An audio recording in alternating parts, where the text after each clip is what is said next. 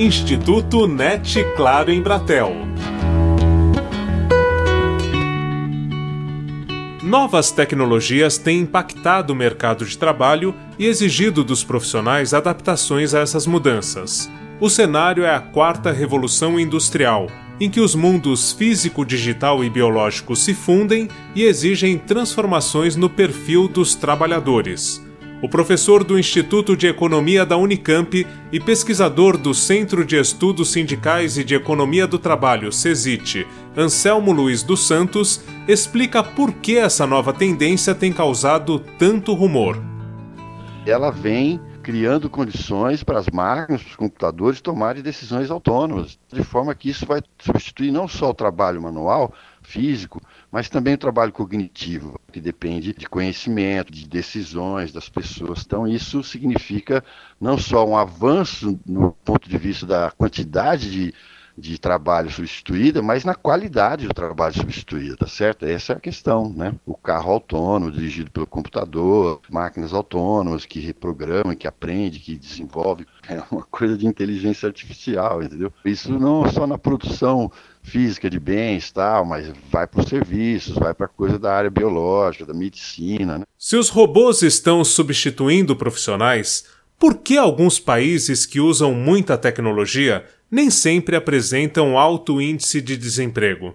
O desemprego não depende só do avanço tecnológico. Quando você avança tecnologicamente, você reduz o trabalho incorporado por unidade de produção. Mas se você cresce o volume da produção, você precisando menos trabalho por cada produto, você produzindo mais produtos, você gera mais emprego. Então, isso nós temos que considerar o seguinte: a relação entre avanço tecnológico e crescimento da produção.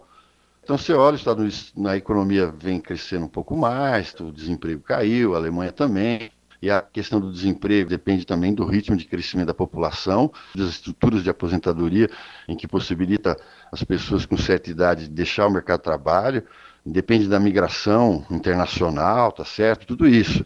Então, esses países, de certa forma, durante poucos anos, se a gente olhar, o desemprego aberto, o desemprego que a pessoa não tem mesmo nenhuma oportunidade de arrumar qualquer atividade, ele é baixo. Você teria todo o tempo do mundo, as máquinas fariam tudo por você, trabalhando dia e noite sem parar um segundo. Você desfrutaria do seu lazer, mas algo no caminho se perdeu.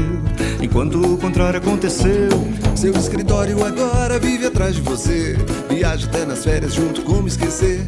Portátil e tão prático é tão atual. Ser escravo da tecnologia é tão normal.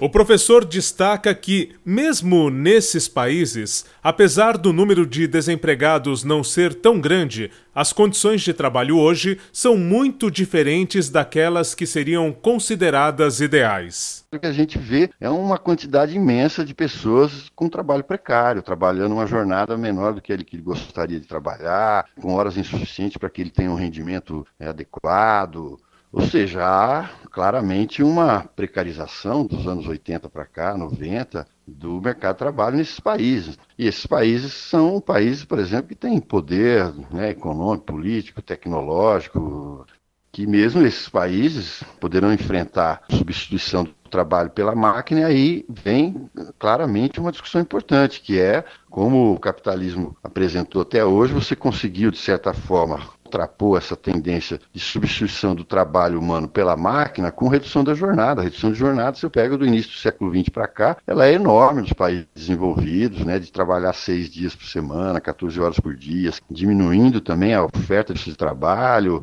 as crianças, né, as pessoas mais tempo na escola, no ensino médio, na universidade, saindo mais cedo no mercado de trabalho com aposentadoria, tendo férias, tendo licenças, maternidade, paternidade, ou seja, a jornada anual caiu brutalmente. Se eu pego um período de 100, 110 anos. O cenário político, econômico e social atual torna mais difícil as adequações aos avanços tecnológicos. Hoje você tem uma economia aberta do ponto de vista do capital financeiro, né, dos investimentos, das especulações financeiras, um grau de competição bastante crescente por conta da emergência da China como potência e das suas relações com a sua cadeia produtiva na Ásia, puxando vários países que vão entrando e se tornando players, competidores importantes e que esses países do Ocidente, do antigo aí chamado Ocidente, os países da Europa, também o Japão, né? mesmo ali na Ásia, que países que enfrentam essa concorrência numa economia mundial que você olha e vê que não cresce muito. Significa o quê? Se a tecnologia crescer muito, e com baixo crescimento da economia mundial,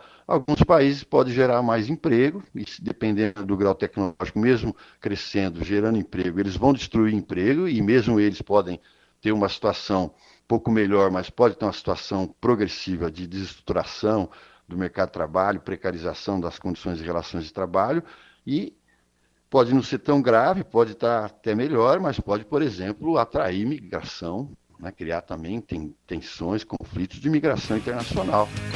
Eu não trabalhava, eu não sabia, o homem criava e também destruía. Homem primata, capitalismo selvagem. Em países emergentes, se não houver uma visão atenta para o emprego do avanço tecnológico, as perdas podem ser ainda mais sentidas pelos trabalhadores. Países como o nosso, por exemplo, em desenvolvimento, você não consegue resolver os seus problemas estruturais profundos de tecnologia, de, de falta de infraestrutura, né, de problemas políticos, ausência de uma estrutura tributária mais adequada para você participar nesse mundo global, de cadeias globais, você vai ficar né, cada vez mais distante do padrão tecnológico dos países avançados e pode sofrer a concorrência deles e, com isso, perder emprego via comércio, né, via importação ou perder também oportunidades, porque se o país não avança nas capacidades para que as empresas se instalem aqui, produzam aqui com essa tecnologia avançada, elas vão se destinar para outras nações, para outros países. O computador nasceu para ajudar a rede, mas no fim acabou sendo vice-versa.